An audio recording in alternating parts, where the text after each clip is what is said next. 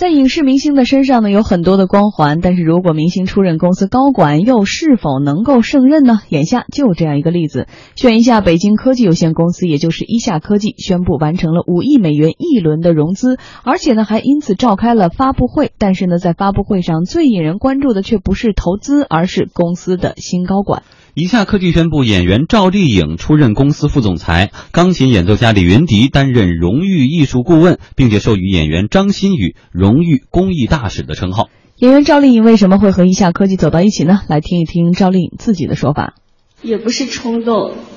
是因为一下科技的名字很好听。对，有很多时候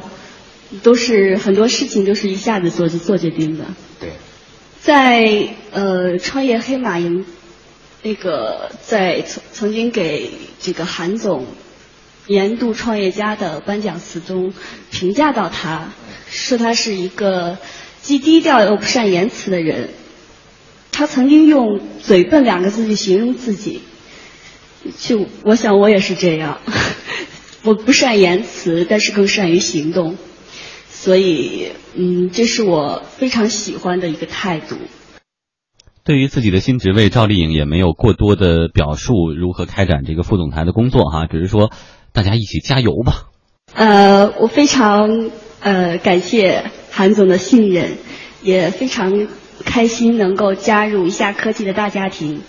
呃，我希望我们一起进步，一起成长，一起成为科技的一个开拓者。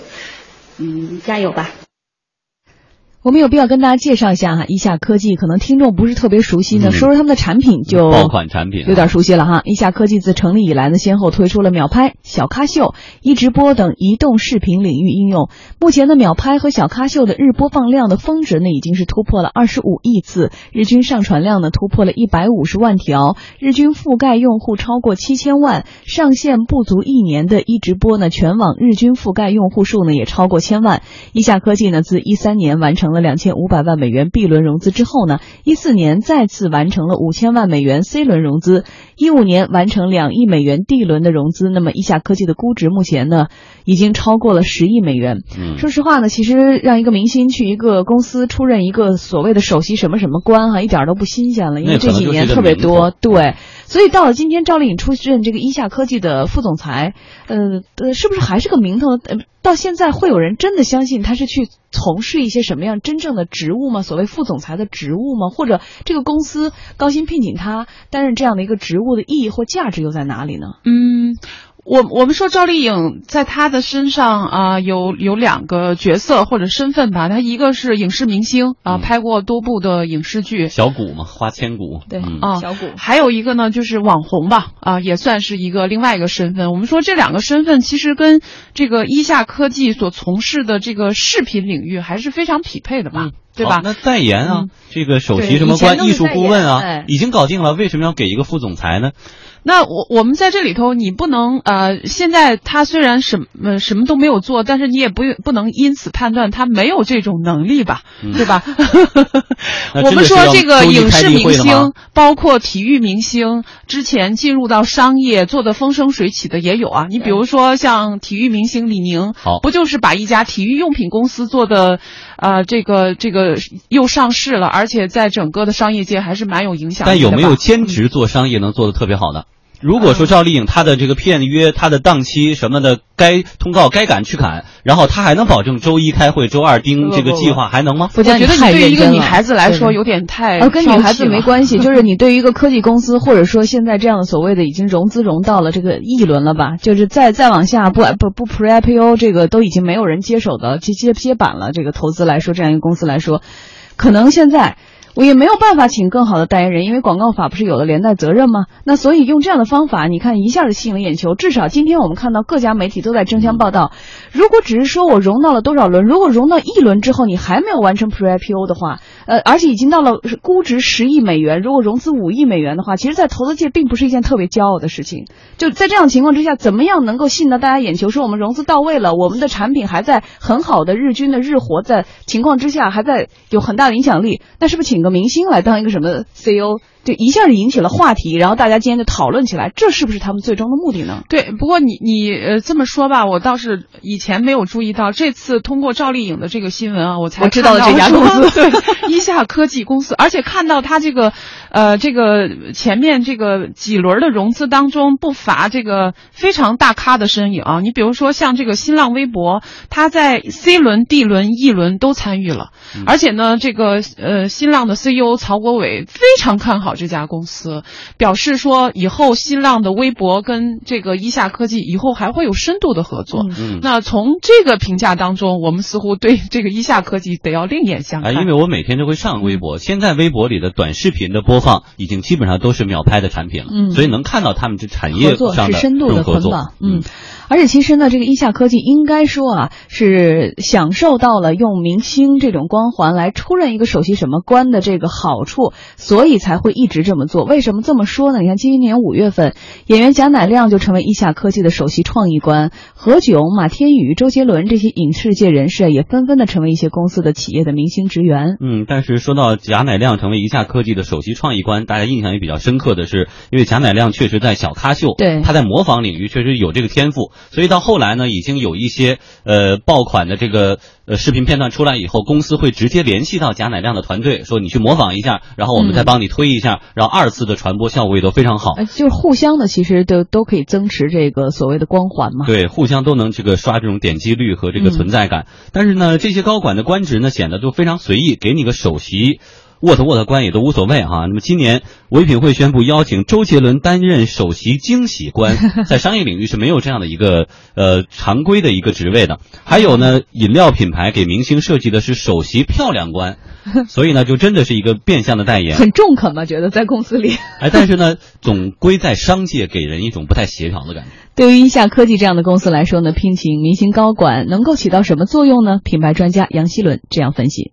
不光是明星啦啊，啊还有一些这个电视台主播都开始进入一些网络公司。随着这个互联网的发展啊，这个公司的媒体化的属性越来越强。那作为一个媒体，它本身它担负着一个沟通的角色。那不管是明星还是主播呀，进入到这些公司当中，他应该是带来几样东西啊。一个呢，他应该有一些经验值在沟通上；第二呢，他应该有一些这个公司需要的这个外部资源。那公司过去很难获得这个外部资源。第三一个呢，角色扮演。由于公司媒体化，其实很多公司的管理者或者创业者并不善于对外部沟通，另外也没有这种光环效应啊。那么他通过公司的运营，他能解决公司对外的隐和显的这个问题啊，把一些演员明星摆在公司显的位置，然后这些人可能会专注于隐的位置，呃，应该是公司的一种沟通策略。但这些明星可能很难成为公司最核心的决策人，甚至可能他们的合作会衍生出一些新的机会啊。那这就要看公司的发展的决策路径了，这个可能会有很多可能性。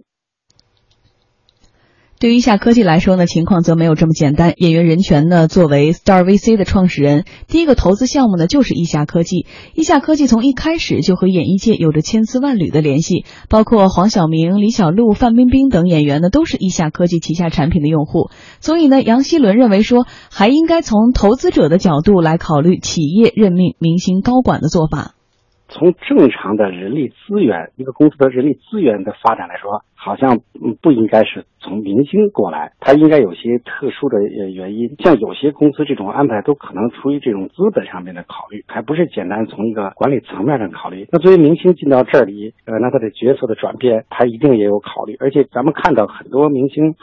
在很多上市公司里也是一个投资人的角色。呃，由于互联网时代人的角色越来越多元化了，可能一个消费者可能还是投资者啊，他也可能是管理者，甚至他是一个中间人。所以在这里边，我想明星的扮演角色一定不是一个简单的我们现在看到的一个身份标签，它应该在这个里边当中应该有更多的不同的交易模式的可能性。嗯，我刚才听这个专家的介绍，倒有一点启发哈。为什么给这些明星的头衔一般都是新增的？因为你要真给他安一个首席运营官、内容官，那么已有的干活这个人怎么办呢？所以给你设计一个首席漂亮官啊，这都可以。再包括虚职，就虚职，它包括副总裁。一个公司有十几个副总裁，可能很常见。你多一个少一个的而言，对公司而言不会产生大的运营方面的影响。所以是不是公司也是出于这方面的考虑？对啊，是啊。而且我们之前说过，说以前都会有公司把这个高管变成网红的现象。说呃，当高管变成网红的时候，他的一个最大的好处就是直接可以给这个公司节约这个广告成本。对吧？节约这个代言成本。那我们现在这个公司直接把一个网红变成了高管，我觉得最最基本的，他也会省去这个费用吧，对吧？省去呃这个代言的费用，省去广告的费用。嗯，只是在这块有没有一个边界？就像我们现在说哈，说去年九月新广告法实施之后，明星啊代言虚假广告要负连带责任了。接下来我们就看到很多卖药的呀，很多保健品啊，基本上明星不敢接了。你给我多少钱，这事我不敢干啊。对，我可能要砸了我的声望和接下来我以后的演艺生涯都完蛋了。所以说，接下来我们说以前就出出席一个什么首席惊喜官、漂亮官，大家都别太当真。什么股东大会，他们真不一定能去参观参加的，而且没有人真的给他们一个实职，让他们去处理公司的业务。说实话，还有一个工位的都不会的，不可能，这个很不现实。对于公司来说，也是一种真是不负责任的表现。所以说，以前可能还都是一些呃比较好笑的职位，什么惊喜官啊、漂亮官啊。现在好了，都给的是这个首席的什么呃副总裁啊、运营官啊。所以有没有一个边界？以后可能越来越我们看到，说白了就是一个代言，或者是变相的这个利益捆绑，互相刷存在感啊，然后也是用变相代言的方式。而现在用了这样的一个名头。那以后可能就直接是赵丽颖出任某某某公司 CEO，或者范冰冰出任某某公司 CEO，这更好上头条啊，媒体更好报啊。呃，我我们说啊，这个明星他到一个公司当高管，他确实有这种啊这种形象代言人的这种作用，但是你会发现说，他跟某一个明星出现在某一个广告产品当中，跟一个具体的一个商品进行连接，我觉得效果还是不一样的，对吧？那在这个时候，你发现这个明星，这个高当了高管的明星，他可能更连接的是这个企业的形象，或者是这个企业的品牌。那么在这个时候，我觉得，呃，你如果说这个在这个广告的产品当中，你要去做虚假广告，是要担负这个这这个法律责任。那么你作为公司的高管，实际上是意味着说，如果这个公司出现一些其他的问题，比如说，呃，这个从事了一些法律所不允许的这个领域和活动的时候，那公司的高管同样也要承担他自己应该所负有的法律责任。嗯，简单来说，如果说一下科技聘请了赵丽颖为代言人的话，这条新闻应该今天不仅是所有的媒体，甚至是主流媒体可能都不会报。嗯，除了百事啊、可乐说多少多少大明星聚集那样的宣传片，可能才能上一下新闻头条，多花斥巨资拍了一个什么广告片。可能才能刷到存在感。刚才说他同时聘请的李云迪当艺术顾问，聘请的这个张馨予当公益大使，有人代提吗？没有啊，代提的全是副总裁这个头衔。但是至少今天我们看到一下科技呢，很高兴的告诉大家，我们完成了一轮的融资，同时请到了这么多的明星大咖来给我们站台哈。现在更多的这个明星都愿意声望入股啊，就像很多王思聪投资的这个公司，其实有些可能给的钱很少，但是其实带着他的光环，基石入股嘛，大家会觉得说哦，他投的明星投资人看中的项目可能更有价值，这可能也是。影响力变现的一种方式吧。